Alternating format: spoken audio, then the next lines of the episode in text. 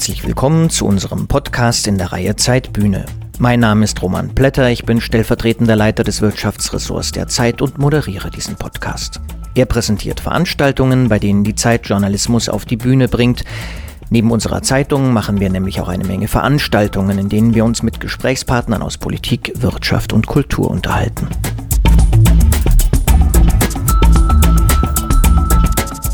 Es gibt zum Beispiel Gespräche unseres Chefredakteurs Giovanni Di Lorenzo mit Politikern und Kulturschaffenden. Und es gibt die Matineen in Hamburg, in denen unser Herausgeber Josef Joffe und ich vor allem Politiker befragen. Vor drei Wochen hatten wir etwa die Bundesverteidigungsministerin und Vorsitzende der CDU Deutschlands Annegret Kamp-Karrenbauer zu Gast. Für all jene Leser, die zu diesen Veranstaltungen nicht selbst kommen können, machen wir diesen Podcast. Heute gibt es ein Gespräch mit dem Whistleblower Edward Snowden. Geführt hat es mein Kollege Holger Stark, der das Investigativressort der Zeit leitet, am Dienstag, den 17. September auf der Bühne der Urania in Berlin. Snowden war über Video aus Russland zugeschaltet, wo er die meiste Zeit seit seiner Flucht aus den USA im Frühjahr 2013 an einem unbekannten Ort lebt. Edward Snowden war Mitarbeiter des US-Geheimdienstes CIA und wurde berühmt, als er 2013 ein weltweites Überwachungssystem der US-Geheimdienste öffentlich machte, was später zur sogenannten NSA-Affäre führte. Snowden war damals 29 Jahre alt. Holger Stark sprach mit ihm unter anderem darüber, wie er die Massenüberwachung durch die US-Regierung aufdeckte und darüber, wie russische Spione ihn am Flughafen Moskau anzuwerben versuchten. Bevor Snowden sich zuschaltet, spricht Holger noch mit seinem früheren Kollegen vom Spiegel, Marcel Rosenbach. Das Gespräch mit Snowden fand dann auf Englisch statt. Ein Moment darin, der mich persönlich berührt hat, der ist tatsächlich erst am Ende des Gesprächs.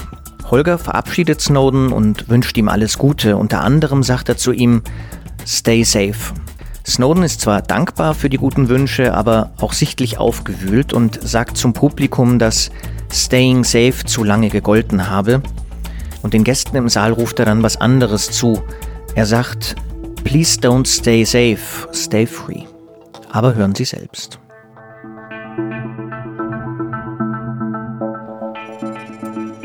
Guten Abend, meine Damen und Herren. Herzlich willkommen bei dieser Veranstaltung hier in Orania vom äh, Fischer Verlag und äh, dem Zeitverlag. Mein Name ist Holger Stark. Ich leite das Investigativressort der Zeit hatte 2013 und 2014 das Privileg, mit Edward Snowdens Dokumenten äh, zu arbeiten und ähm, freue mich sehr, dass Sie gekommen sind heute Abend mit ähm, ihm und uns über ein Thema zu diskutieren, was ähm, ich für eines der ganz großen ähm, Debatten und eines der ganz großen Themen unserer Zeit halte, nämlich die Frage der allumfassenden Überwachung unserer digitalen ähm, Kommunikation, die Edward Snowden 2013 offengelegt hat und die er mit einem hohen Preis bezahlt hat, nämlich mit seiner Flucht nach Russland, ähm, wo er nach wie vor lebt.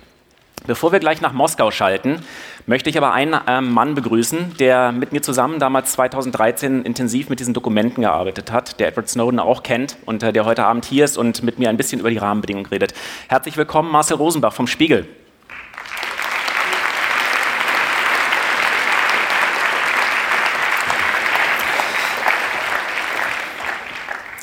Marcel, nun sind unendlich angefühlte sechs Jahre vergangen, seit Edward Snowden ähm, den ähm, Gang an die Öffentlichkeit gewählt hat. Wo steht die Diskussion heute? Wie relevant ist sie eigentlich noch in Zeiten von Fridays for Future und ähm, äh, anderen Dingen? Zunächst mal führen wir diese Diskussion immer noch und immer wieder und nicht zuletzt dank Edward Snowden und seinen Enthüllungen. Wir führen sie auf unterschiedlichen Ebenen. Ich höre sehr oft heute bei Gesprächspartnern, es gibt eine Zeit vor den Enthüllungen von Edward Snowden und eine Zeit danach. Und das gilt, glaube ich, für unser aller Kommunikationsverhalten. Oft merken wir es gar nicht. Also wenn wir ein, eine Chat-App benutzen, wie WhatsApp beispielsweise, dann ist sie Ende zu Ende verschlüsselt. Die Tatsache, dass sie das ist und dass wir dieses gelbe Fenster sehen mit dem Hinweis, dass wir jetzt verschlüsselt kommunizieren, ist eine Folge von Edward Snowdens Enthüllungen. Viele andere Chat-Apps sind erst entstanden, die auch Ende-zu-Ende-Verschlüsselung anbieten in der Zeit danach. Und das zieht sich bis in diese Tage, wenn wir jetzt davon hören, wenn der Wirtschaftsminister zum Beispiel davon spricht, wir brauchen mehr technologische Souveränität in Deutschland, wenn es eine Cloud geben soll, eine neue europäische Cloud-Lösung, dann sind all das Folgen dieser Enthüllung und dieses Bewusstseins, dass wir mehr Datensouveränität und Souveränität äh, über unsere Kommunikation brauchen.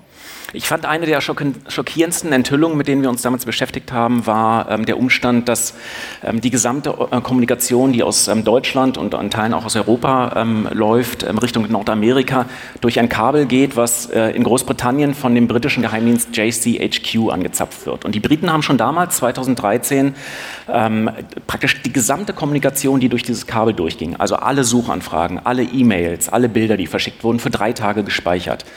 Was heißt es heute, 2019, sechs Jahre danach? Womit müssen wir eigentlich rechnen, was heute noch überwacht wird?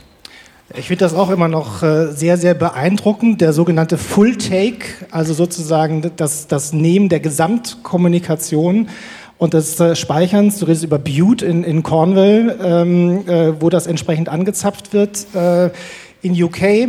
Was heißt das? Wenn wir uns das bewusst machen, dann sind wir transparent und nicht nur in dem Moment in unserem Kommunikationsverhalten mit dem, was wir über dieses kleine Gerät, was wahrscheinlich die allermeisten, wenn nicht alle von Ihnen heute Abend dabei haben, eben mit jeder Suchanfrage, mit jeder Mail, wie du es erwähnst, äh, sind wir äh, gespeichert. Äh, ich glaube auch, dass Edward Snowden sein Buch nicht ohne Grund ähm, Permanent Record genannt hat, äh, dauerhaft gespeichert.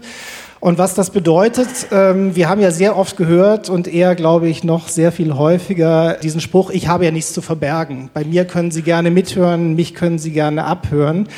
Ich glaube, dass das in einer Situation, in der wir uns jetzt befinden, auch weltpolitisch, geopolitisch betrachtet, heute schon anders klingt als damals noch 2013. Denn wir sehen, wie schnell sich Machtverhältnisse ändern. Wir sehen, dass heute jemand zum Beispiel äh, die Überwachungsrichtlinien, über die wir dank ihm auch berichten konnten, die Pri Überwachungsprioritäten der Geheimdienste in den USA bestimmt mit Donald Trump. Wir sehen äh, die Entwicklung in Europa politischer Natur ähm, in den Regierungen und wir müssen uns fragen, was es eigentlich bedeutet, wenn Kommunikation möglicherweise in fünf, sechs, sieben Jahren unter Änderung der Machtverhältnisse in völlig neuem Licht betrachtet werden. Nehmen wir das Beispiel Hongkong ganz aktuell. Und insofern halte ich diesen Satz für nicht besonders intelligent. Nun haben wir dank Edward Snowden sehr viel erfahren über die NSA und auch äh, den britischen Geheimdienst, die Five Eyes. Ähm, worüber wir weniger wissen, ist das, was Großkonzerne mit unseren Daten machen. Bräuchten wir nicht eigentlich nochmal jemanden, der aus dem Silicon Valley praktisch das Gleiche mitbringt, was Edward Snowden damals äh, von den Staatsdiensten mitgebracht hat? Hat sich nicht praktisch die Diskussion nochmal erweitert neben der staatlichen Überwachung um diese Form von privater Überwachung? Brauchen wir und können sich auch sehr gerne an mich wenden, auch gerne verschlüsselt. Nein, aber in der Tat, ähm, das ist ähm, in der Tat natürlich ein, ein virulenter Punkt. Ich halte vieles von dem, was in den Datenzentren von Facebook, Google und Co. Äh, passiert, tatsächlich für sehr vergleichbar und am Ende auf ähnlichen, wenn nicht den gleichen Algorithmen basierend, äh, wie das, was in staatlichen Institutionen passiert und bei den entsprechenden Contractors. Und natürlich ist das extrem relevant und äh, Edward Snowden hat ja in seinen Enthüllungen schon gezeigt, auch durch die Enthüllungen zum PRISM-Programm beispielsweise, was es bedeutet, wenn das Hand in Hand geht oder wenn staatliche Institutionen eben zugreifen können, auch möglicherweise eben auf äh, richterlichen Beschluss hin erst. Ähm, aber wenn sie eben zugreifen können auf diesen Permanent Record bei den Unternehmen, und äh, das halte ich für extrem relevant. Und ich glaube, dass wir da viel zu wenig wissen und uns auch erst langsam bewusst werden, was das eigentlich bedeutet für unser aller Antag. Zum Teil auch durch Datenleaks, die ja immer wieder passieren. Also wir reden über Überwachung. Gleichzeitig müssen wir uns die Frage stellen, wie sicher sind die Daten eigentlich auch vor Leaks und vor dem Öffentlichwerden ohne Whistleblower, einfach weil die Unternehmen ihre Datensicherheit nicht unter Kontrolle haben. Nun haben wir viel erfahren über den Westen und die westlichen Dienste. Edward Snowden ist nach Russland gegangen. Ähm, was wissen wir denn eigentlich über Überwachung in Russland? Ähm, in China kriegen wir immer mal wieder hier und da ein Spotlight mit. Ähm, sehen wir nur einen Ausschnitt von dem, was staatliche Überwachung heutzutage bedeutet? Also ich glaube, er wird gleich bestreiten, dass er nach Russland gegangen ist. ich glaube, äh, er wird darauf hinweisen, dass er sozusagen keine Chance hatte, sozusagen weiterzureisen und sich Russland nicht als Domizil gewählt hat natürlich. Aber in der Tat, ähm, was wir sehen, ist ein Ausschnitt. Es gab im vergangenen Jahr ein Leak, das im Westen weniger wahrgenommen wurde ähm, aus dem Bereich des F F FSB in Russland, was die Internetüberwachung in, in Russland angeht. Ähm, es gibt, was wir wissen, und das ist sicherlich auch nur ein Ausschnitt, lang angelegt schon und seit, seit vielen, vielen Jahren, seit über einem Jahrzehnt, ein ausgedehntes Überwachungsprogramm namens SORM in Russland. Und äh, du sprichst China an. China ist natürlich äh, Überwachung in einer noch einmal anderen Dimension. Mittlerweile haben wir auch die Chance, die ersten Projekte konkreter anzuschauen, die unter, dem, unter der Rubrik äh, Social Credit äh, System in China laufen. Und wenn ich mir das anschaue, das ist wirklich für mich eine, eine komplette Dystopie, weil da eben das Verhalten von Individuen äh, im Straßenverkehr aggregiert wird mit beispielsweise äh, Vergehen, anderen Vergehen äh, äh, juristischer Art, dem Verhalten in Social Media zu einem Scorewert sozusagen, natürlich äh, der dann beurteilt wird aus dem Blickwinkel der Partei nach Wohlverhalten und Nicht-Wohlverhalten, woraus sich ganz konkrete Sanktionen ableiten, was beispielsweise die Reisemöglichkeiten angeht. Kann ich eine bestimmte Ausbildung machen? Kann mein Kind vielleicht eine bestimmte Ausbildung machen? Ähm, und das halte ich für eine komplette Dystopie. Marcel, vielen herzlichen Dank. Ich sehe auf dem Screen, dass wir Edward Snowden schon ähm, in der Leitung haben. Ladies and Gentlemen, vielen Dank, Marcel Rosenbach, und and please give a warm applause. Viel Spaß.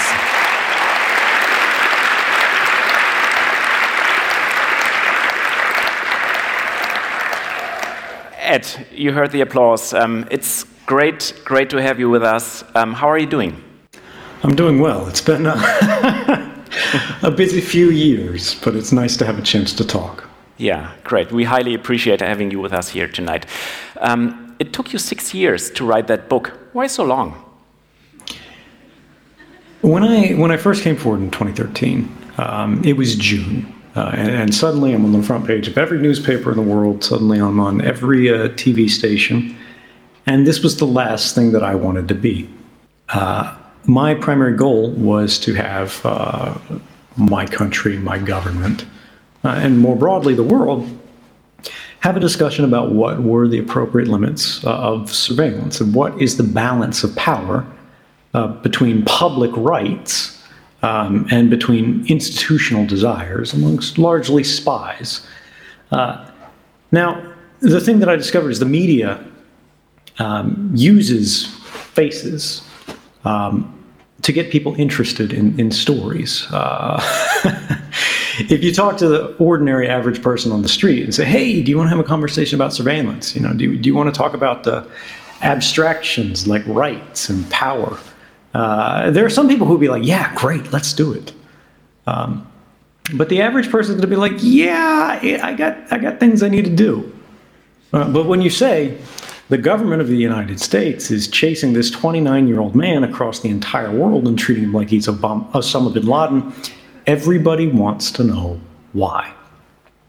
Uh, but this is also dangerous because what happens when um, the story starts to become more about the man um, than about the materials. And so uh, after I came forward uh, and just said, these documents are real, they came from me, uh, you know, the, the story is not about me. Um, let's figure out why the government is breaking the law and, and how we can restore uh, our rights protections. I disappeared. And I didn't give another interview for six months, even though, believe me, uh, every journalist in the world was trying really hard to, to, get me to talk. And that's because I wanted us to have a space for conversation. Now, I started writing uh, almost immediately, uh, but I wasn't writing a book, I, I, was just keeping notes. I was writing down my thoughts. I was trying to develop arguments. I, I, was trying to really uh, construct responses to a lot of the criticisms that I, I saw. Uh, but then years later, uh, we've had some reforms, we've had improvements as a response of the revelations. But when I looked around at the world of 2018, when I, I started writing this actually as a book, uh, I saw that the, the trend that had begun before I came forward uh, had not actually been arrested, and in fact, in some ways, had even been accelerated, where advanced societies, uh, developed democracies, things that we like to think of uh, as the Western liberal world, uh, were abandoning their commitment to, to that thing that we now call privacy, uh, but that classically we refer to as liberty. We have more Donald Trumps, we have more Boris Johnsons, we have more Orbans, uh, we have more Xi Jinpings and, and Vladimir Putins uh, around the world today. And when you see this as a tide, um, and you see that a lot of their efforts, a lot of their policies, a lot of the powers that we see um, creating this environment are linked to, or in some cases, arising from technology. I think we need to have the same conversation, but not in the span of a news story, not in the span uh, even of an interview, not in the span of an article. Um, we need to really think about this more deeply. And for me, I think the book is always the classic uh, example of this. So I don't like talking about myself. And honestly, when I set out to write uh, a book, it was not initially a memoir. Um, I was going to write uh, a book about figures from history, uh, such as Ossietzky, uh, such as uh, Harriet Tubman in the United States, who helped run away slaves. People who were figures of conscience that we're breaking the law in order to serve a greater good. But the publisher said, of course, we'd like something more personal. And so this is where I realized that that same um, method of storytelling uh, was maybe something that, that could serve the public interest here. So this book, while it is certainly a memoir uh, of how I became who I am as a person, uh, it's actually larger. It, it's a dual history. It's the story of a person, uh, but more centrally, and I think more importantly, it's the story of a time and a change in technology, and perhaps uh, an argument for how we can retrieve so much of the power that has been stolen from us, both by corporations and governments. Ed, you said um, you were aware in 2013 that you, you would have to suffer. How much did you suffer? well, six years later, I can't come home again. I have been living in exile. Uh, I see my family maybe once a year. And actually, I'm, I'm, I'm, I'm grateful for that. I feel like my circumstances are better than I expected when I gave that statement. Uh, but when we do look at the fact that even all these years later, I'm, I'm still stuck in Russia, uh, a, a, country where, for the record, uh, I've been criticizing the Russian government with some regularity uh, publicly. It can even be the Russian president by name, it can be the electoral process, uh, it can be siding with the, the protesters recently in the Moscow elections. Um, I think it's interesting, uh, a little bit sad and uh, a lot more instructional, that in all of Europe, there seems to be one country that, that has foreign policy that is independent enough uh, that an American whistleblower uh, can still be heard. Um, Russia's human rights record is, is famously troubled. Um, but we should not see the protection of whistleblowers uh, as an adversarial action, right? Um, there are some who say, and I think quite reasonably, the Russian government probably enjoys uh, the fact that my simple uh, being alive uh, and able to speak uh, underlines that the United States government is, to this day, um, continuing to betray, I, I think, some founding uh, critical values. And when it's not living up to those values, of course, there are authoritarians who laugh. But why is it that through the whole of Europe, a long term ally and friend of the United States, uh, we don't see more governments that are saying protecting whistleblowers, protecting the right to speech, protecting the public's access to facts about the violations of their rights, about classified crimes on the part of governments or overreach by corporations.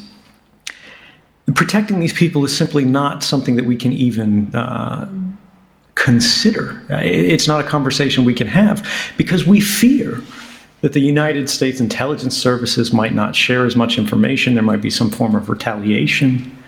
Um, but being free um, is not about being comfortable. It's not about being safe. This is what drove me off of the couch uh, of a very comfortable life in Hawaii so many years ago, where I was sitting next to the woman I loved and making an extraordinary amount of money to do a very little amount of work spying on all of you. It's not enough to believe in something. It's not enough to believe, yes, this person did a good thing. We have to ultimately stand for something if we want to protect the rights that we ourselves inherited. Because rights, liberties, a free society, these aren't things that can be taken for granted. Uh, maintaining these uh, gifts from prior generations, from, from our history, uh, requires a constant gardening. Um, and it concerns me that uh, the rhetoric that we see for those who speak out against whistleblowers today like to say from one side of their mouth, yes, they did a good thing. We applaud them. That's wonderful.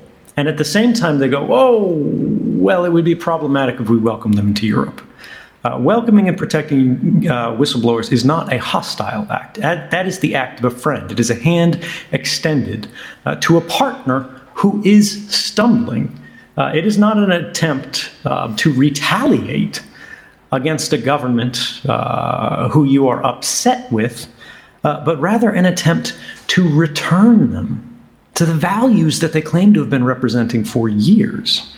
Uh, this is very similar, uh, not to go too off track here, but we see, of course, uh, on the internet, the many abuses that we've seen of digital systems.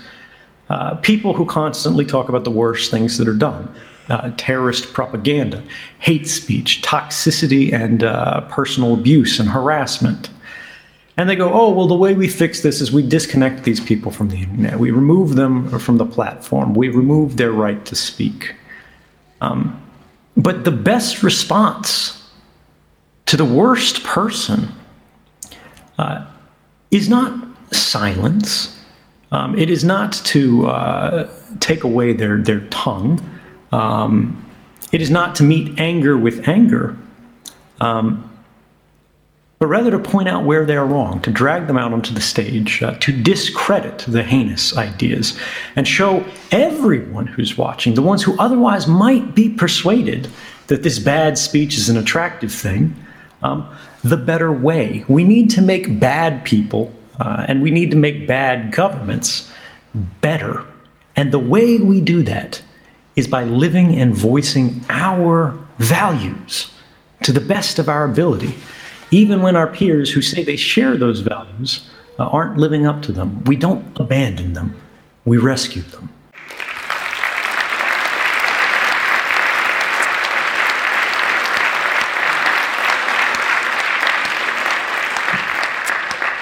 One of the stunning moments uh, uh, when you read your book is um, how much you were a conservative patriot uh, some 15 years ago, and you even supported the Iraq War.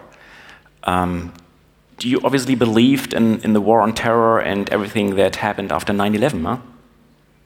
The greatest regret uh, of my life is how easily I was transformed into a uh, tool of factions in my country's government, not even the government itself, but factions within my country's government, uh, who were pursuing this neoconservative and, and then neoliberal uh, strategy to dominate the world. And I did this quite unskeptically because I grew up in a culture and in a family that believed the United States government was the greatest force for good in the history of the world. Now, some of you guys might laugh about that, but think about all the movies that you've seen come out of Hollywood and think about uh, that just being the background noise. Think about having your father work for this government, your mother work for this government, your grandparents work for this government, and realizing that inevitably you would end up working for this government too.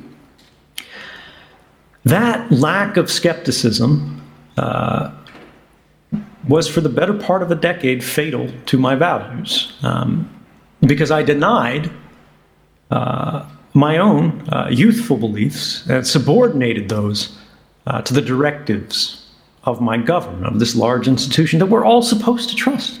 We're supposed to be able to trust the government. And so when I see the Secretary of Defense of the United States, the President of the United States, coming forward, and they're on TV, and I'm quite young and politically inexperienced, uh, and they say this uh, is a dictator. They've developed weapons of mass destruction. They're holding the world at ransom. Uh, they're exploiting their people. And we are going there to save the world, really, and to free the oppressed. I said, I want to do my part to help. It took me a very, very, very long time to realize that all those people who had been protesting for so many years uh, had a point. It is not enough to trust institutions. Um, and in fact, although it is beneficial to be able to trust the government, in a free country, you're not supposed to trust a government. The government is always supposed to be fighting a losing battle to persuade the people of a free society that the authority that they seek, that the spending they desire, that the, the, the policy that they like is necessary Uh, and they should win just by the skin of their teeth, by, by, by the tiniest margin, convince us to agree with them. Because then we have a government that only does what it must. Then we have a government that does uh, what is necessary to protect the common welfare, right? Instead of doing everything that it can, which is a, a far greater measure. And that is where you get the excesses of the last decades. What happened in the United States? The original sin, uh, the fatal flaw, is in a moment of national trauma. Uh, we had very sophisticated officials, uh, then Vice President Dick Cheney in the White House, who knew where all the levers of power were in government. And they brushed off uh, the dust from a law that had already been written years prior, the Patriot Act, uh, that really unchained every imaginable power from government, even though we didn't realize it at the time. And even though the government swore that's not what it did. Uh, in fact, secretly, uh, they argued, and they argued before secret courts, uh, that now there were no more rules. And this is how we went from that country uh, of my childhood, which perhaps never existed, but I believed that it did, um, to one that tortured, to one that gay, engaged in uh, extrajudicial killings, right? And, and they re- restructured our language. They no longer said things like assassination. They said targeted killing. They no longer said prisoners. They said detainees. They no longer said torture. They said enhanced interrogation. And this is what led us to the world of today, where in so many countries, whether it's the United States, the United Kingdom, France, or even Germany, these governments no longer say mass surveillance, they say bulk collection. But these things are the same. Ed, before you joined uh, the NSA, you were working with the CIA. Um, in, in, the book, you describe the first day when you arrived in Langley. How, how was it? I was so proud. Um, you have to remember that I, I didn't graduate formally from high school. Uh, I got sick, uh, and because of that, I would have been held behind. So I went, oh, who needs high school? And I joined a community college. Um, but I didn't graduate from there, even though I studied for a while. Uh, instead, I took a test, uh, which is an equivalency of a high school degree under US uh, laws. And I was, I was so shocked that I could get rid of two years of schooling that I owed to the state in two days of taking a test. Um, and I passed, and I, it, it, was great. And then suddenly I got from this guy who started with nothing, no credentials, nothing besides some technical skills, and now I'm entering on to duty, as they call it, at the CIA headquarters, right? That's from all of those movies.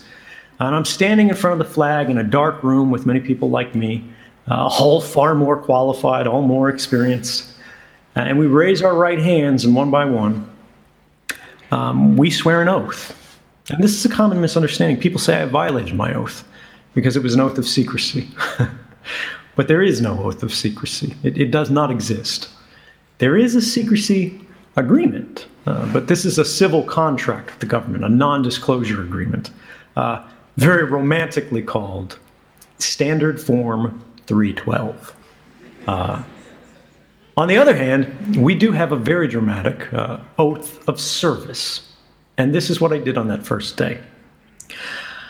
I swore allegiance, an oath of loyalty, not to the CIA, not to the intelligence community, not even to the government of the United States.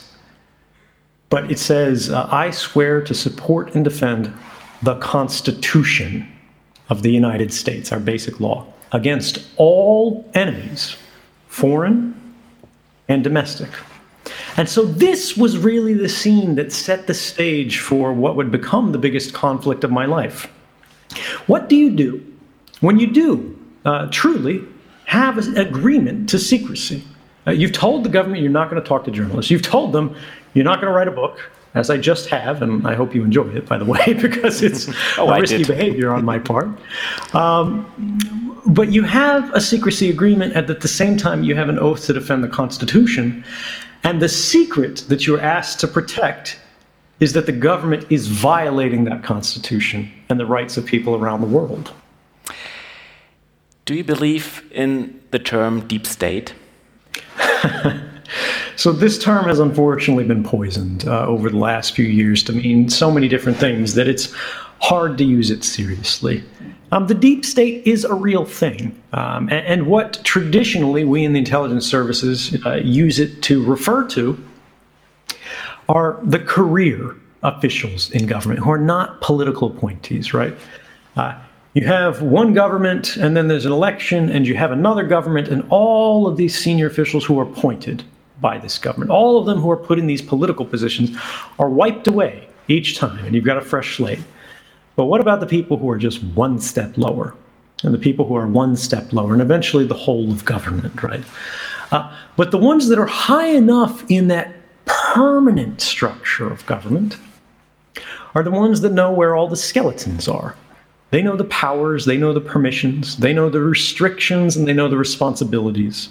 Uh, and more than anything else, they know how to scare the hell out of these new guys who get parachuted in after every election.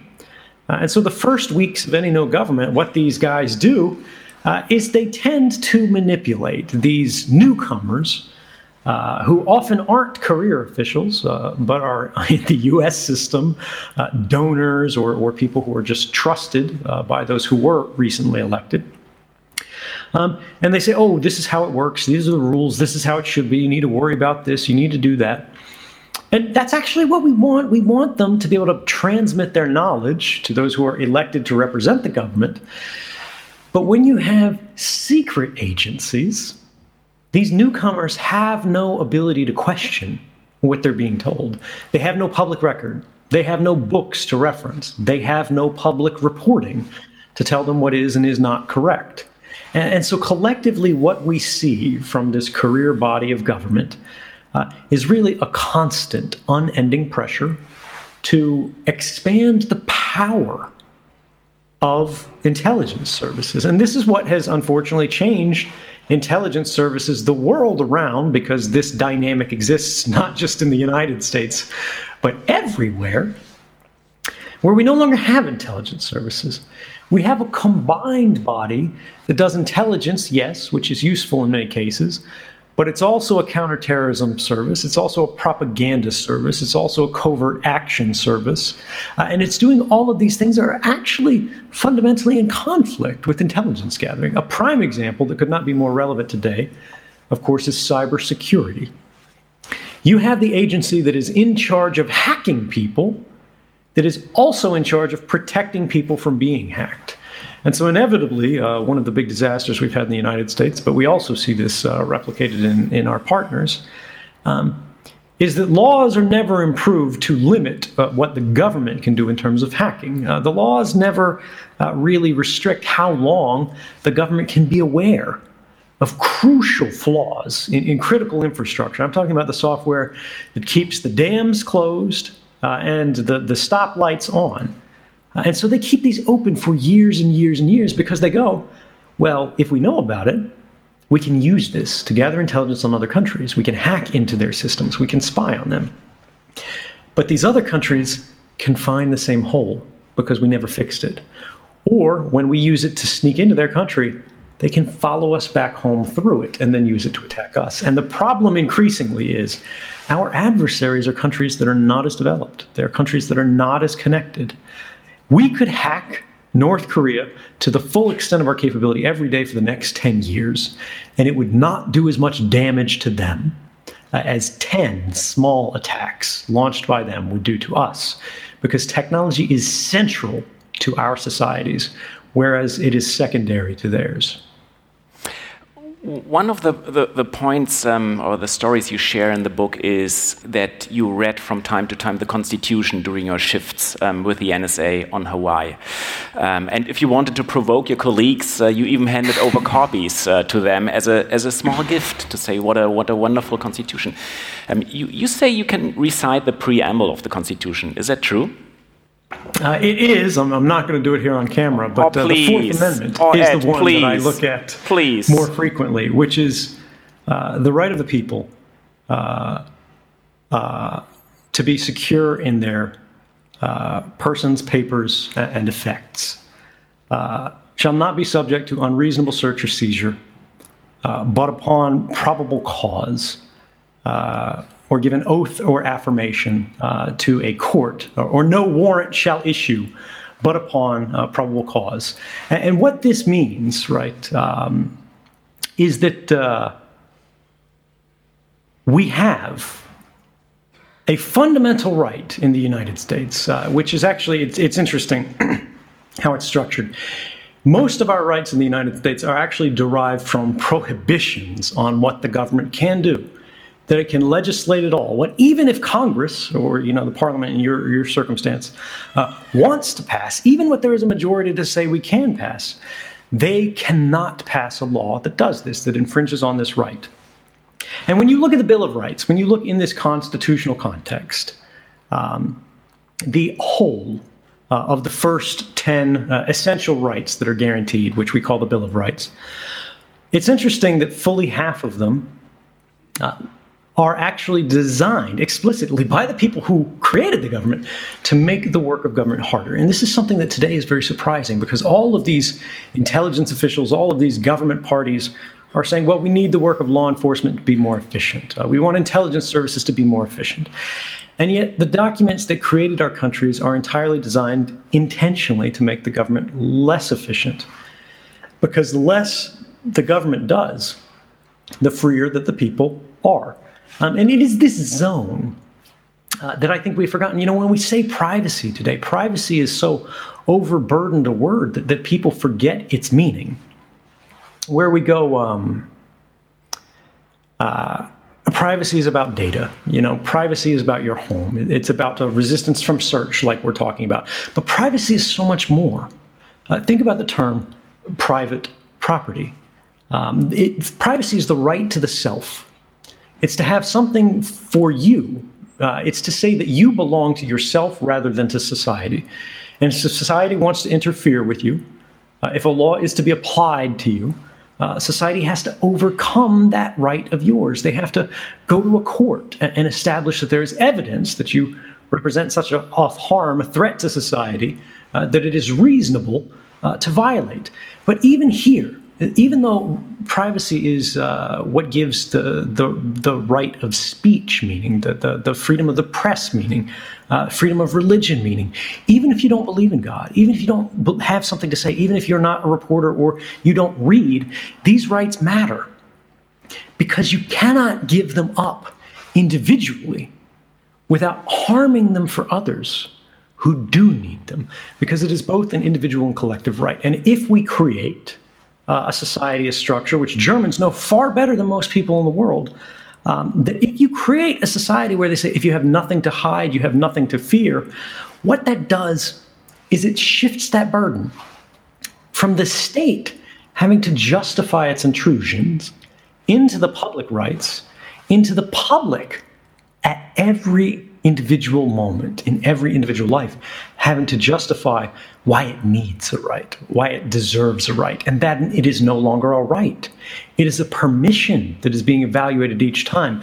We have to preserve today, not just against governments, but, but against corporations, uh, this space called privacy, which simply defines the entirety of the domain into which corporations and governments are not meant to rule supreme. Uh, and this is why we see so many companies today going, oh, privacy doesn't matter, or people don't care about privacy. The reality is, and I've spoken on stage after stage in every country to every age group, people care about privacy more than they have almost any other time because now they see the violations of it. When it was your neighbor who knew something about you, you knew your neighbor. Now the people who know something about you are not related to you. You don't control them. You have no influence over what they do with this material. And it's beginning to change our lives. When you look into China, when you look into Russia, when you look into Iran, when you look into the rise of authoritarian states, even in places that shouldn't be authoritarian, like Australia, where they're beginning to pass mandatory surveillance laws, uh, mandatory metadata retention laws, they call metadata simply meaning activity records. Uh, these are um, private records are of private lives and, and, trying to create a secret history of your life. Uh, These things are being used for investigations into journalists. These are being used in places like China to decide who can ride a train, who can board a plane, who gets a job and who doesn't, who gets a loan and who doesn't, who goes to school and who doesn't.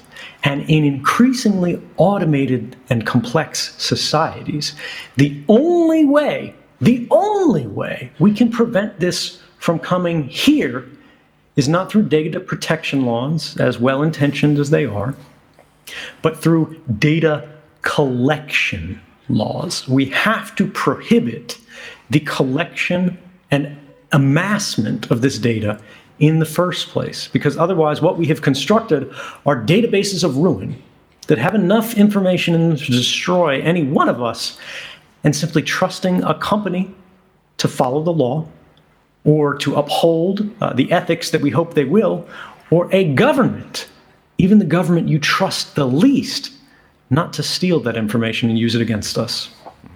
At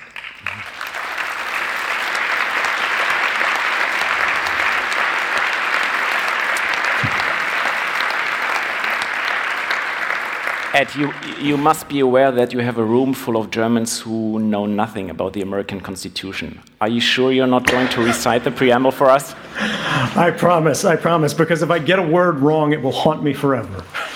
well, I would say this is a true patriot. This is nothing you have to be ashamed of, but okay, okay, that's, that's your choice. Do you remember this? Uh, I can't see it actually. My camera is very. ah, the Rubik's Cube. Yes, yes, the Rubik's Cube. Yes. You want to share the story what that cube means for the NSA affair? okay. Uh, so, for all of you in the audience uh, who are less familiar with my story, um, some of you probably already know this, know where it's going. Um, but put yourself in my position. Um, you have discovered, after very many years uh, of, of being the most loyal part of the government machine, uh, that the government is in fact betraying the loyalty of its own citizens. Uh, you know that you're one of the few people in the country who can both access the information about this and you have the technical authorities to retrieve it from the system and you can show this as evidence to journalists who could then tell the public about it if they believe the public needs to know. How do you do it? Um, this is one of the most secure facilities that I'm working in on the planet. It is a uh, old aircraft uh, construction facility from World War II uh, that was buried uh, into the side of a hill uh, in Hawaii. Right, uh, so if it was bombed, it would survive. and there's a very, very long tunnel into it, from which there are no exits, but going all the way down the tunnel uh, that has guards and metal detectors and, and uh, what they call man traps, which are these kind of revolving gates where you go in one and the door behind you uh, is locked, and the door in front of you uh, isn't released until uh, everything checks out. Um, so I had begun my career uh, at a very humble level. I was not a technologist at all, really, but a, a security guard with a few technical skills where they let me work on some technological things. But because I had worked as a security guard, I understood uh, the sort of psychology of all these poor young guys uh, who themselves were standing there in the middle of the night with no one walking by. And the reality is, every security guard on the planet is bored all the time. So, I've always liked the Rubik's Cube, and what I do is I begin carrying one into and out of the office. Everyone is used to me carrying the Rubik's Cube, and it's an interesting thing. Everyone tries to talk to me, start a conversation about it. They joke about how, as they were kids, they couldn't take, they couldn't solve it, so they'd take the stickers off and then try to put them on the other side to, to make it correct. And then I gave Rubik's Cubes to everyone in my office uh, as Christmas presents. Uh, and now the whole facility sees these Rubik's Cubes going back and forth. It's a normal thing. Um, and uh, it raises no suspicion. So now, as I go through uh, this facility, and I have uh, micro SD cards. They're data storage devices that are, that are tiny. They're about the size of just the tip of a pinky finger. Um, in some Rubik's Cubes, you can actually pull a cube off, or you can pull a little face off of it, and you can put this inside it just with a little bit of chewing gum or something, and it won't rattle, it won't make any noise, it won't fall off. and you can carry it inside a Rubik's Cube, inside and outside of the building, uh, and no one will ever be the wiser. Uh, this is not the only way uh, I did this, but when I was first very nervous, I had no confidence in this. Uh, it was what I did. Later on, uh, I, I convinced myself this was actually a bad idea. Because even though I could hand this to the guard and they could look at it and we could laugh and have a conversation, um, if someone had put it through an x ray machine, I would have been in trouble. Uh, we didn't have an x ray machine uh, at Hawaii, so I was comfortable that it wouldn't be a problem. Uh, but later on, I began just putting it in my socks. I put it in the, my cheek in case I needed to swallow it. Uh, and finally, after I'd done this many times, I just put it in my back pocket because if someone happened to find it, it was encrypted. And I'd just say, oh, I forgot about it. You say that you read tons of indictments against other whistleblowers, but also traitors. Did you ever consider that the US General Attorney uh, would impose the death penalty? Um, the sad thing is, uh, in under the laws that I've been charged with, uh, we don't see the death penalty as likely. Um, but the United States government, both under Barack Obama and uh, even more so under Donald Trump, has been increasingly aggressive uh, against the sources of journalists. Uh, Reality Winner, uh, which is the name of a young woman in the United States, who took from the NSA after I came forward a single document, a, a single document that was about the NSA's belief uh, that the Russian intelligence services had targeted electoral inter, uh, infrastructure in the United States, right? Um, so she took a single document and she gave it to journalists about the idea that Russian intelligence services could be interfering in the US election at a time when the most important story in, the US public discussion was Russian interference in the US election. There is no question uh, amongst any journalists that this was in the public interest to know.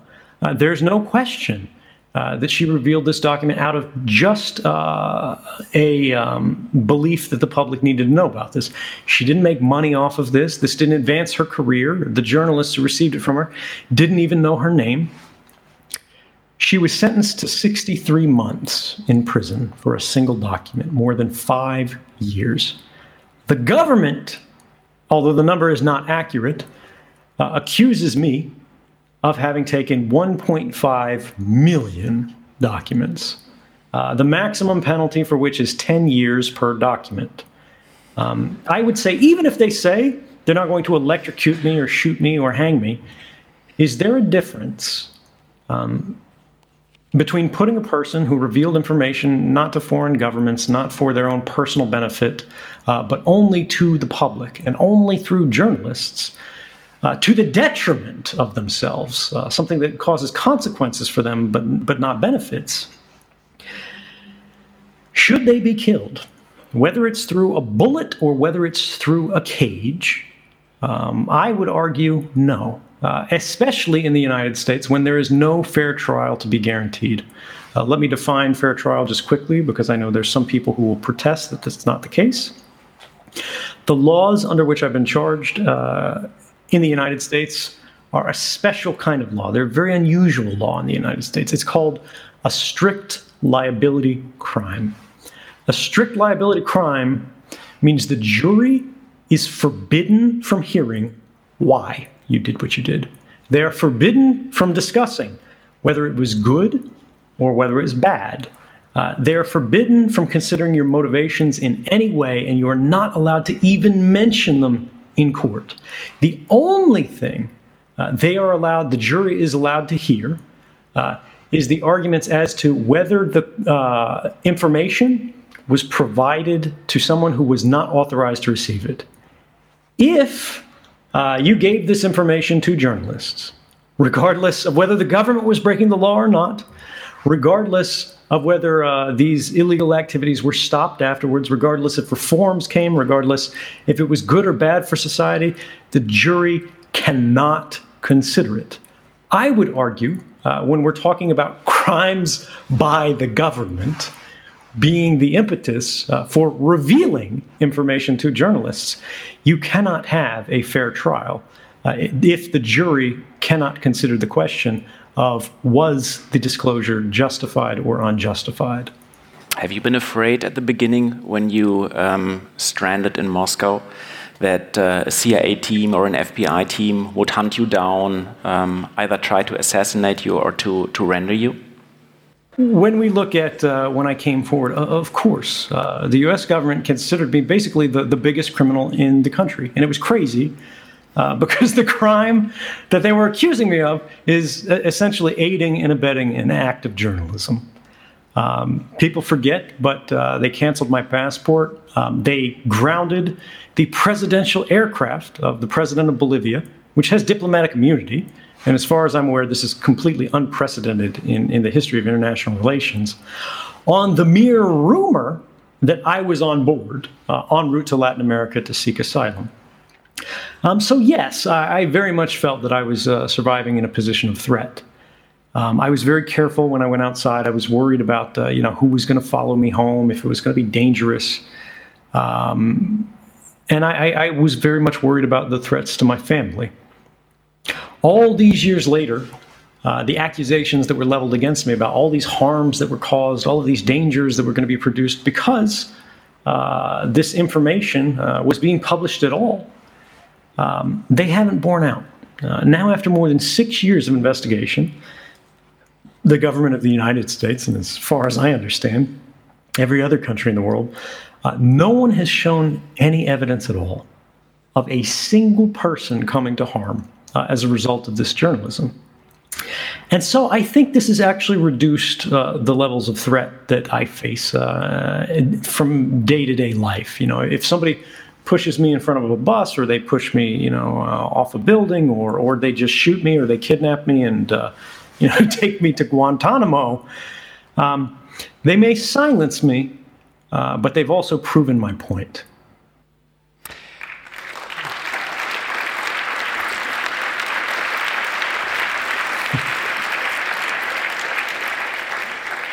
There have been rumors from day one on to discredit you as a Russian agent. Did the Russians ever try to recruit you? Uh, yeah, and this is actually for, for those who are interested in this, it's in the book. Um, when I first landed. Well, this was, a, was, was some advertisement here. well, well, fair enough. Thank, thank you. Um, but, but really, yeah, for, for those who are interested, there's, this is an entire chapter in the book. Um, when I was uh, leaving Hong Kong and I was en route to Latin America, of course, my government canceled my passport, which meant that when I landed in Russia, I couldn't leave. I go to passport control, and this Russian guy picks up the phone. I notice it's taking longer than everyone else.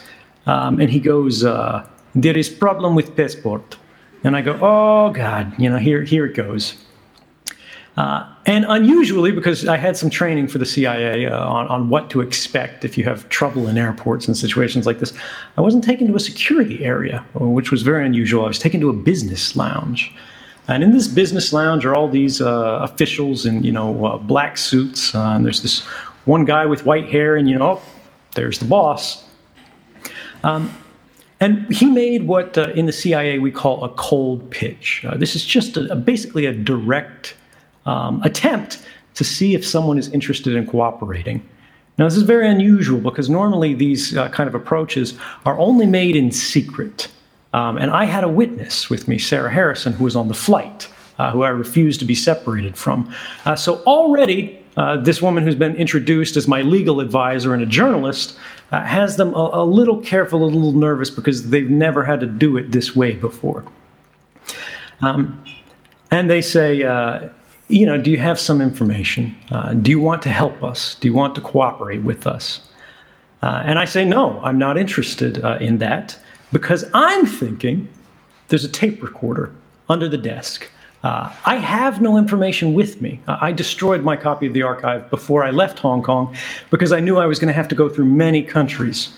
Uh, and even if you guys are, are, skeptical of me, even if you doubt, uh, you know, that I uh, am an American patriot and I'm not uh, working against my country. Even if you think, uh, you know, I'm some kind of evil spy, put yourself in that position uh, and imagine you have in your head all of the secrets from everything there. You have the password that unlocks all of these intelligence programs. And all any one of these countries have that have to do in order to get it is to torture you. That's a very dangerous position to be in. Uh, so the only way to be safe was not to have it. And I could immediately say, I know what these meetings are like. And this is not going to be that kind of meeting. Uh, I'm not interested in cooperation. I'm not going to share any information. Uh, and if you don't believe me, I don't have anything. Here's my bag. Search it, please. And immediately this official is like, oh, no, no, we would never do that. We only want to help you. We only want to help you.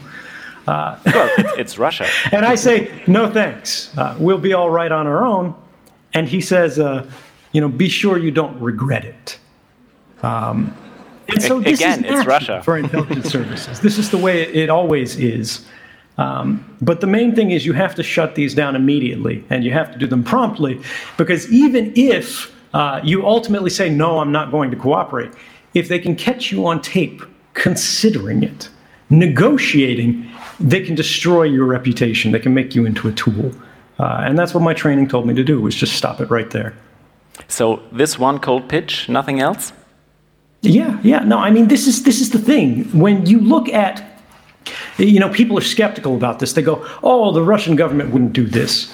Um, I was trapped in that airport for 40 days, not 40 minutes. And the reason I was trapped there, the reason you know this is true, uh, is because I wasn't being cooperative. Uh, if I had cooperated, if I said, yeah, sure, I'll help you. If you say, uh, you know, let's make some deal, let's say, oh, I'm not a total traitor, but I'll tell you this, that, or the other, they would have driven me out of the airport in a limousine. Uh, I would be living in a palace right now. There would be parades. I'd have a statue in Red Square. Uh, I'd be a hero of Russia. But you have to realize that at the moment uh, these guys had to make the decision about whether to go after me or not, there's 4,000 journalists waiting downstairs in the airport. Uh, so if they take any sort of physical threat against me, I can tell them. And if I show up with bruises on my face, it's an even better story. Uh, and, um, you know, I think they just didn't know what to do. And they realized, they realized that because uh, the United States government was itself already in the hot seat, uh, they were already damaging their reputation uh, by treating a whistleblower uh, as if they were a terrorist. The only thing the Russian government had to do uh, to end up looking like the good guys is to do nothing. The more they tried to do strange things, the more they tried to do intelligence operations, uh, the more risks that they would face because I was literally the most famous person in the world at that moment for not being cooperative with intelligence services. like a lot of people are skeptical, but when you think about it in that context, it's obvious uh, they were as afraid of me as I was of them.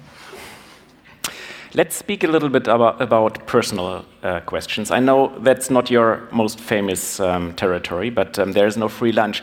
So, um, is it true that you've never been drunk in your entire life? Yeah, yeah, yeah, yeah. I don't like the taste of alcohol. This is something that uh, you know people think I have like a religious objection or like a philosophical objection. Um, when I was younger, I had friends who, who tried to get me to drink, and every time I tried, I was like, "Oh God!" It, it's just uh, for me. I don't enjoy it. Um, you, you, know they have great vodka over friends, there. Sorry, say again. You, you know they have great vodka over there. I'm sure they do, uh, and they can have as much of it as they'd like. Um, but for me, honestly, uh, particularly now in my life, uh, it's probably better uh, if I'm in control of my own decision making. I remember that, that you've been uh, pretty active in martial arts. Uh, I think you had a black belt in Kung Fu in Maryland um, back home. Um, do you still practice? Uh, I, I, don't have a black belt. Uh, in, the martial arts that I did, um, we there was no belt system. You'd either been going there longer than the person beside you, or, or you hadn't. there, there was no ranking. It was just uh, everyone knew the, the, skills of the person next to them, so it, it was sort of more of a personal thing. Um, I'm not competitive and I'm not uh, interested in competing. It, it's uh, just something that I did for health uh, and enjoyment. Um, I haven't had much chance to do that today uh, because I live in a two bedroom apartment and I don't, uh, as you might be able to tell, hang out at the gym. but maybe someday, maybe when I have more time, I'll, I'll try once again. Uh, you share the story that uh, if you once um, at school back home in Maryland, uh, you had to conduct an intelligence uh, quotient test, an IQ, um, but you don't share the results with that with us. Um, you want to do it here?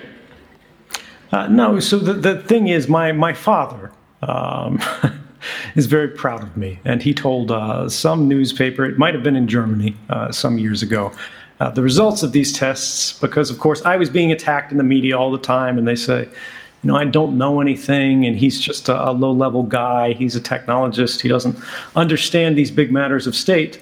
Uh, and my father was furious. Uh, he's like, no, no, no. He's such a bright boy. You don't understand. and, you know, I love my father. Everyone understands uh, what it's got to be like for a parent in that situation. Um, but honestly, uh, I don't want to be judged by a number.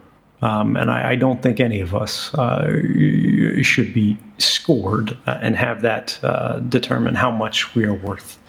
Uh, I would rather that we have a conversation, uh, that you listen to me and, and you decide, based on what you hear, if I'm the kind of person that you feel is worth listening to or not. Well,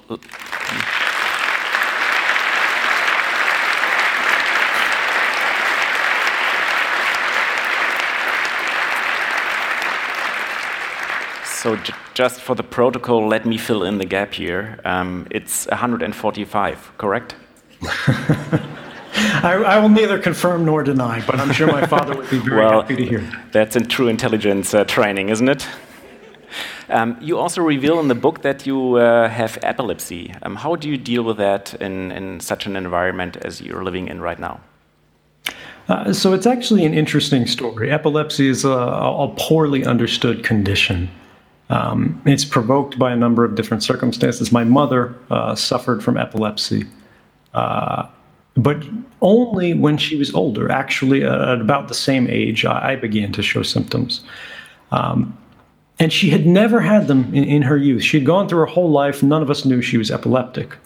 Um, but she had unexplained falls. Uh, she was always clumsy, uh, and we never realized it. But what was actually happening was she was having very brief lapses of consciousness um, from very small seizures.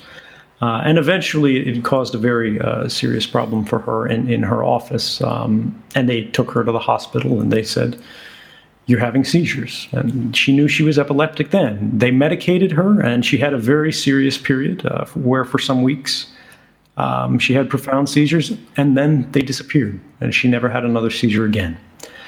My story uh, is actually very similar. I was on the phone um, with a security official uh, from my company uh, talking about uh, some meeting or passing clearances to a building uh, for uh, a, a, meeting that I needed to have. And suddenly I was, I was struck with the seizure, and I, I couldn't use the phone, I couldn't use all of these things. Uh, I didn't even realize what was happening uh, until afterwards, but I, I, I, it was it was a terrible, terrible feeling. Um, and it was only after that and uh, recurring uh, lots of diagnosis and tests um, that they said that you are uh, epileptic as well, even though the doctors swear uh, that epilepsy is not a hereditary condition. Um, I don't know whether they said this to make me feel better or whether because it's actually true, but, but that's what I was told. But the same thing happened. I went on medication, and it was very difficult for me because the medication made me feel um, slow. Uh, I, I, couldn't speak as well. I couldn't think as quickly. Um, I was always dizzy. But after uh, some weeks and months on this medication, um, I stabilized and I didn't have as many problems. And then uh, I have not had uh, another seizure since.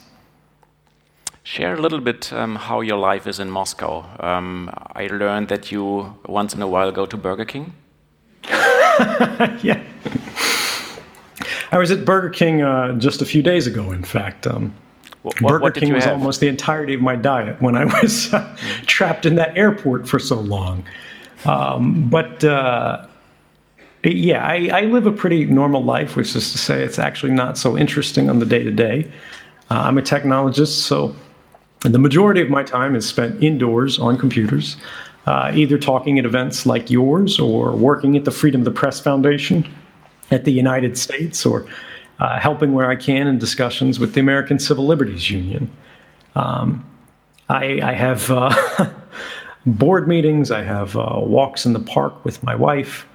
Um, I go out to movies. Uh, I go out to restaurants. It's uh, it's an ordinary life. Um, I'm always a little bit worried uh, that that people will recognize me not today because I think I'll be in some danger, um, but just because as a privacy advocate I would rather be left alone. Uh, but other than that, it's um, it's strange that because my life has been mediated by a screen, because I spend so much time uh, looking at a computer, my life doesn't change very much, whether I'm living in Maryland or New York or Geneva or Tokyo or Moscow. Um, the thing that matters the most to me is connection, it's communication. And technology means that no matter where I am exiled, uh, so long as I can reach the internet, uh, I can be heard. Ladies and gentlemen, we're going to open up um, the conversation uh, in a couple of moments. Um, so, if you have a question you want to ask Edward Snowden, this is a pretty unique um, uh, um, opportunity for you. Um, please give me in a moment um, a signal, and and we have two microphones on the left and on the right hand of, of the auditorium. But before we do that, Ed, you've been an active hacker uh, when you were young. are you still out there from time to time at night? No, no. Uh, when, when you say active hacker, um, relative to the average person on the street, sure, uh, you know, but uh, relative to people who actually really know what they're doing, um, I'm not a specialist. Uh, I'm not a uh, developer. Uh, I'm not a coder. Uh, and I wouldn't say I'm a hacker. what I would say is that um, hacking as an activity is much more broad than, than people who uh, do this all the time and that's their specialty. Um, what we uh, what, what what does hacking mean? Right? And when people think about hackers, they think about people and computers. Maybe they think about criminals. Uh, they think about um, breaking into computers. They think about uh, destroying like uh, security processes. That's not actually what hacking is. That's one application of hacking. I would define hacking um, as understanding the way the rules actually work in a system better than the people who created that system or the people who manage that system. Uh, you can hack a legal system, you can hack a social system, uh, you can hack a school system, uh, you can hack any set of rules. Uh, you can hack the way people play a, a game. Um, hacking is discovering the distance between our assumptions about how a system works and how it actually works. Hacking is not breaking the rules, hacking is showing how someone misunderstood how the rules actually function. So, Ed, I would like to take a couple of questions from, from uh, the auditorium. Um, and please introduce yourself um, and um, please make it short. Uh, Lutz Prechelt, uh, Freie Universität Berlin. A scientist from the Free University.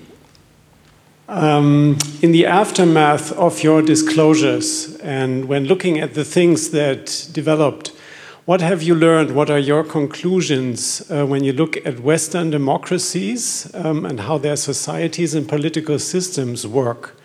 How do they work, and what works and what doesn't? Wow, that's that's a big question. Um, well, they are closing the facility in three hours, so please, please, uh, short answer, Ed. Yeah. No, it's it's a great question. It is a little big for me to take quickly, but um, I think what I've realized um, for myself is something that's very obvious uh, to perhaps professors and people who have much more experience both in politics and life than myself, uh, which is famously the corrupting influence of power. What I think we have seen uh, in my country uh, and throughout the Western world in the wake of September 11th is a moment of fear a moment of shared national, in my case, and, and international trauma more broadly, uh, made political bodies worry that they didn't have enough power. And so what they began was a race, uh, both internally in their own countries uh, and relatively compared to all of the other countries in the world, to expand their power to the most maximalist extent. And this is fundamentally antithetical uh, to liberty, to the idea of a free society, because again, uh, the measure of power that citizens have, the measure of power uh, that society has, that the public broadly has, is precisely equal to that government or that power which governments do not hold, which companies do not hold. Uh, this is sort of the, the civil space. And what, of course, we've seen in the last 20 years as we entered this period of unending wars is the privileges of government have expanded uh, at a rate that's very much matched uh, by the reduction of privileges uh, held by held by uh, general people. This pressure, uh, typically in in past periods, we might like to think could eventually recede. It could be reformed, right? Uh, we could see emergency laws halt. Uh, rather than continue in perpetuity, as we see in places, for example, like France. Uh, but as these powers today uh, are being expanded by government, we see something new, which is that uh, businesses, companies, corporations uh, are working in concert with government, and together uh, they're creating a kind of ratchet. They're using technology that makes sure every time they gain a new power, it is written not just into our laws, but into our systems, such that the ratchet only goes one way. Their privileges can go up and up and up, but we cannot reclaim our freedoms once they're lost. And so government and corporations now have a strategy um, that basically says either for companies to improve the user experience. uh, they need all of these new uh, capabilities, they need all of these authorities, or for governments, uh, because the danger of terrorism, terrorism, terrorism, uh, because of the threats to national security. Uh, they need these additional capabilities. But what I ask you is when we look at the wake of uh, the disclosures of 2013, my government, uh, under Barack Obama, um, appointed two independent commissions to study the question of was were these mass surveillance programs, particularly the first of which that I revealed, uh, which was the mass collection of phone records of everyone in the country and around the world uh, that they could get, um, regardless of whether you were a criminal or not. Uh, you would be the most innocent person, they got your records all the same. Um, and despite more than 10 years of operation in secret, the government itself, with full access to classified information, said this program never stopped a single terrorist attack. They said it never even made a concrete difference in a single counterterrorism investigation. And in fact, the only place it made any difference at all was uh, the case of a cab driver, taxi driver, in California, sending $8,500 to his clan in Somalia, which happened to be uh, connected to terrorism. Um, that's it.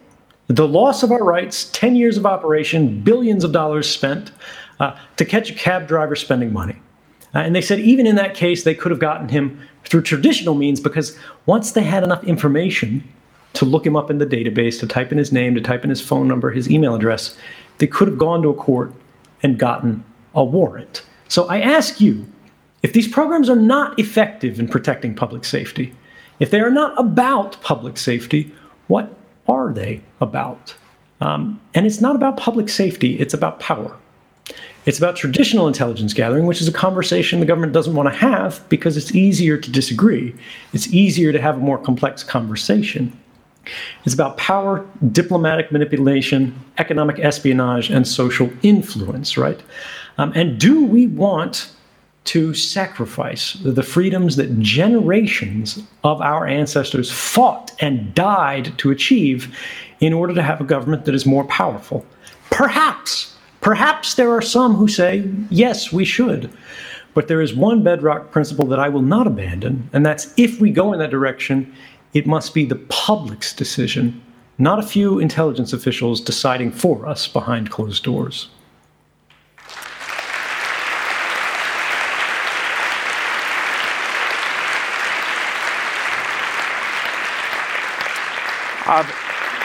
Okay, I see two more hands. Uh, one gentleman over there in, in the back.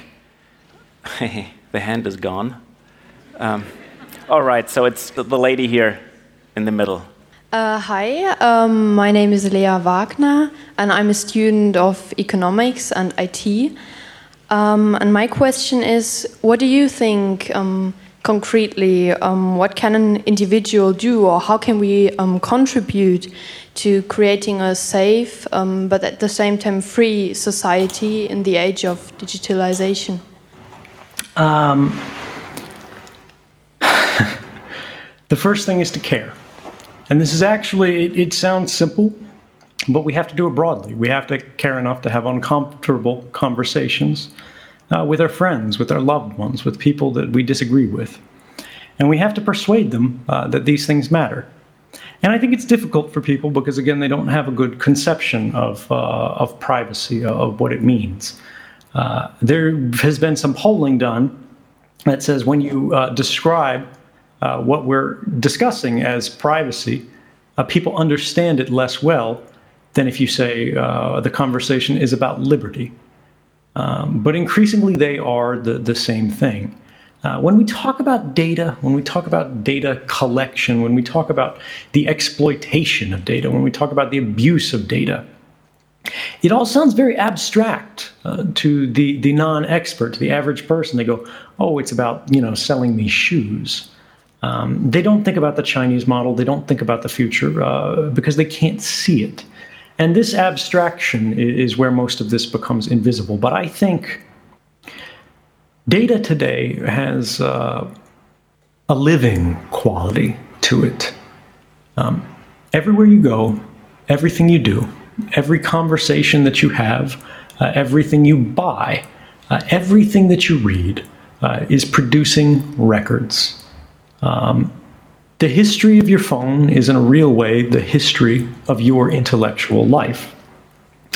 When we talk about data, um, what we're talking about is the memories that you cherish the most, the people that you care about the most, the secrets that embarrass you the most, uh, and the ideas that you have developed that belong only to you that you haven't yet developed enough confidence in to share.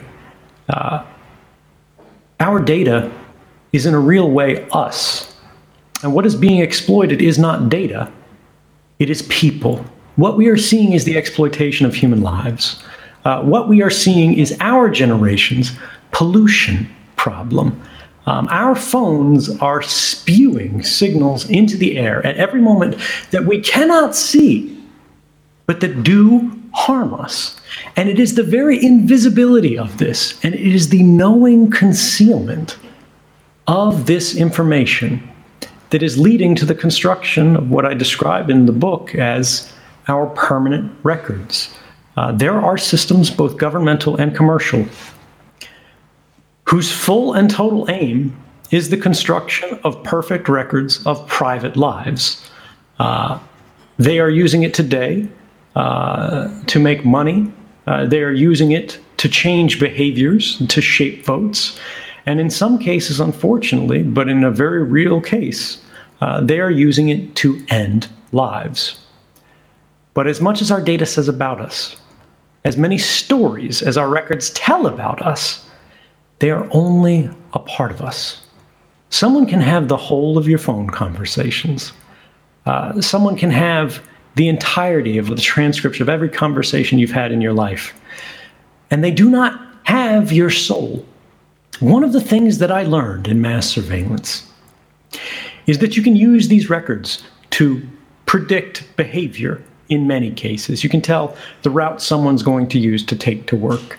Um, you can tell who they're likely to call after they uh, experience an emergency situation. Um, but that doesn't mean that you understand who they are. That doesn't even mean that you have properly identified this person. Um, records and devices uh, are unreliable because the people that are producing them are ourselves unreliable. We are always changing. We are uh, imperfect. we are, again, uh, unconfident. Um, and your life can change tomorrow, right? Um, one of the big conversations that uh, a, conflict between me and a famous whistleblower in my country, uh, Daniel Ellsberg. He's a very dear friend of mine, and we're close. Pentagon Papers. Sh- mm-hmm. yes. Uh, should you call uh, people heroes? He says you should. I say you shouldn't.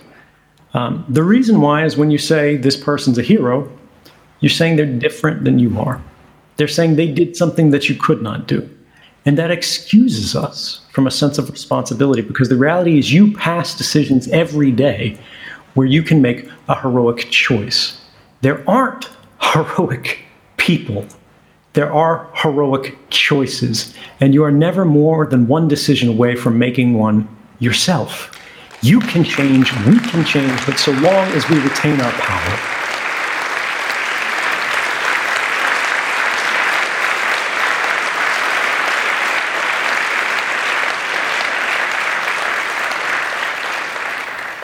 We have time for one more question. I saw the hand in, in the back over there.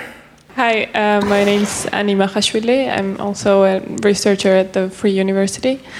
Um, how would you evaluate the state of digital activism in Russia, and are you involved in any ways in fighting for digital rights and privacy in Russia? Thank you. Uh, Thank you. I'm, I'm glad you asked. Uh, first off, I, I, I, like this university. I ask a lot of good questions. um, but the, uh, the, the, the, the, matter on Russia, um, I actually maintain a very little connection to Russian civil society, uh, both because if everyone is spying on me, and the Russian government certainly is, uh, being in communication with me would expi- expose them to the, the same kind of spying and surveillance. Um, the, the second thing is, of course, publicly, uh, I have opposed the Russian government's uh, surveillance policies. I, I, think I displayed um, some of it before. Uh, but when we talk about, for example, uh, the way the Russian government is trying to uh, gain access to cryptographic keys uh, to be able to see private messages sent over popular messengers, um, this is something that should not be allowed. And the thing here is people uh, focus on the Russian angle of this because, of course, there is such a uh, popular and well founded mistrust of how the Russian government will uh, use or, or rather abuse those uh, capabilities. But we need to remember this is not uh, about Russia. Uh, this is a global problem. Yes, we need to do what we can to resist it in authoritarian states, but this is a worldwide problem. And the only way that you can prevent the Russian government from gaining access to these capabilities is to forbid the American government from gaining access to them, to forbid the German and the French and the British and the Australian and every government from having access to them. Because if not, uh, these governments will go, well, these companies cooperate with this government and that government and that government, so they must cooperate with us. We have courts too. We can stamp any warrant we want. You know, Kim Jong un is sitting in North Korea right now. He's going, I've got courts. So I can give you any paperwork you want. Um, law is an essential protection, um, and we want it to be as strong as possible. But we need to remember that there are circumstances where institutions and processes fail. And so, what we need to do now that we have an advanced understanding of math and science, and especially technology, we need to institute additional safeguards. Um, that means we do not only express our values and encode them in law, letters on the page, but we also need to encode our values into our systems, into our technology, so uh, that we do not just express a, right in writing uh, to uh, people in our country, but we guarantee those rights uh, by baking them into global technology that works for everyone around the world, no matter what country they live in.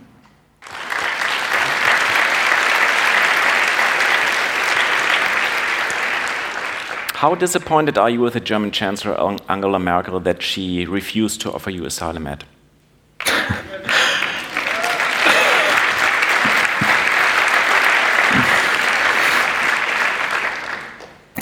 how badly do you want to make a headline, Mr. Snowden? um, well, go ahead.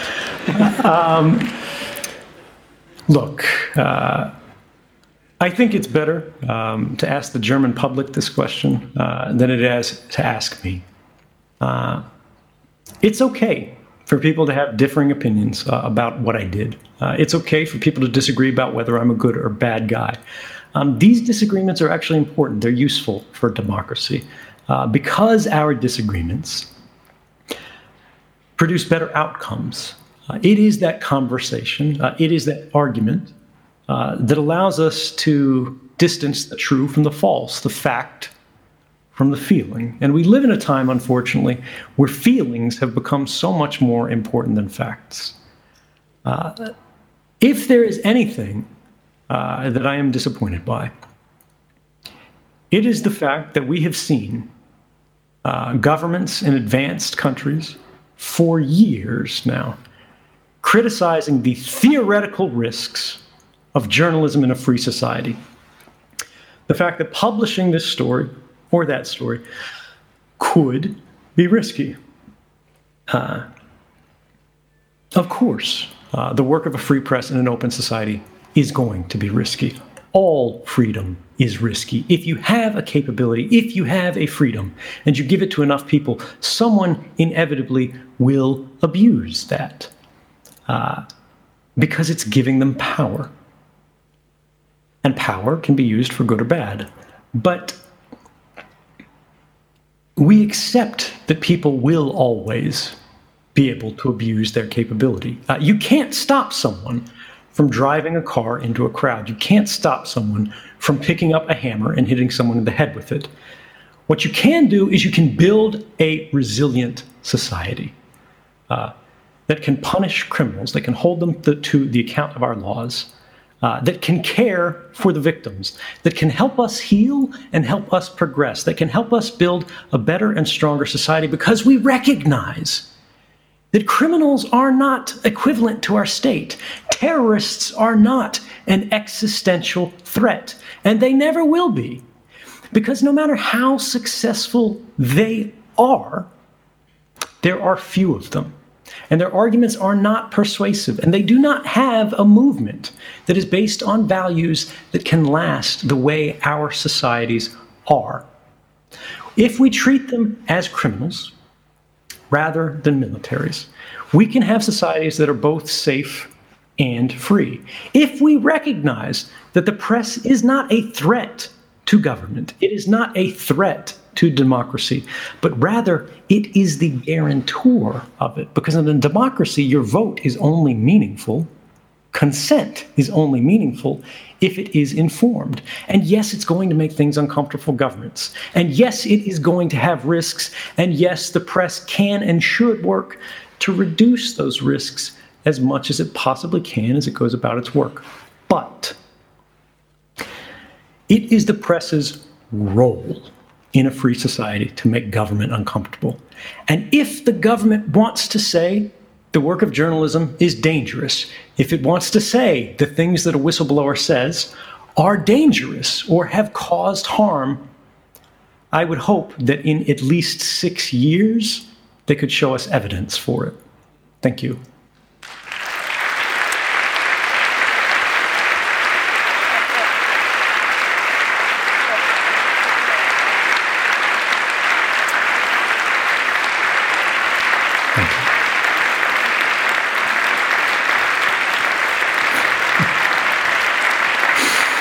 thank you.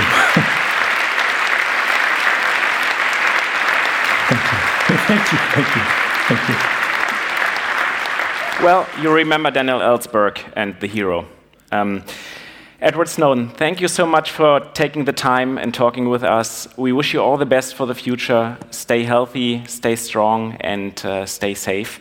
Uh, hope, hope to talk to you soon, um, and please take care. Meine Damen und Herren. Wait, wait, wait, wait. I, I have hey, to stop you. Hey, thank you, thank you, thank you. We're almost I, done here. you, you, you, you gave me such, such, a, such a warm blessing for, for, for health and all of these things. Uh, the one thing that I will ask you, you, you, you told me to say safe, and uh, thank you. You know, it means a lot to my family. But please don't tell me to stay safe. Uh, I won't tell you to stay safe. We have done that for 20 years and it has less, uh, left us worse off. Ladies and gentlemen, please don't stay safe. Stay free.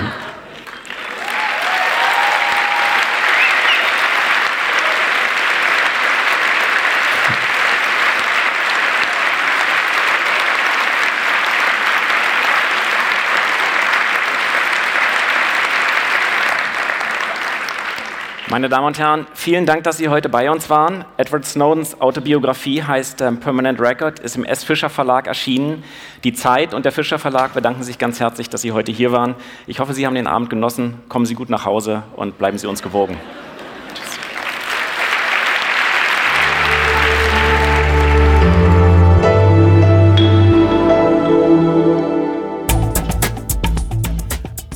Das war der Whistleblower Edward Snowden im Gespräch mit Holger Stark, dem Leiter des Investigativressorts der Zeit. Weitere Gespräche wie die Matineen mit Josef Joffe und mir sowie andere Interviews von Zeitredakteuren mit Gästen finden Sie unter www.zeit.de/slash Zeitbühne. Mein Name ist Roman Blätter, ich bin stellvertretender Leiter des Wirtschaftsressorts der Zeit und freue mich auf das nächste Mal mit Ihnen. Danke fürs Zuhören und bleiben Sie uns gewogen.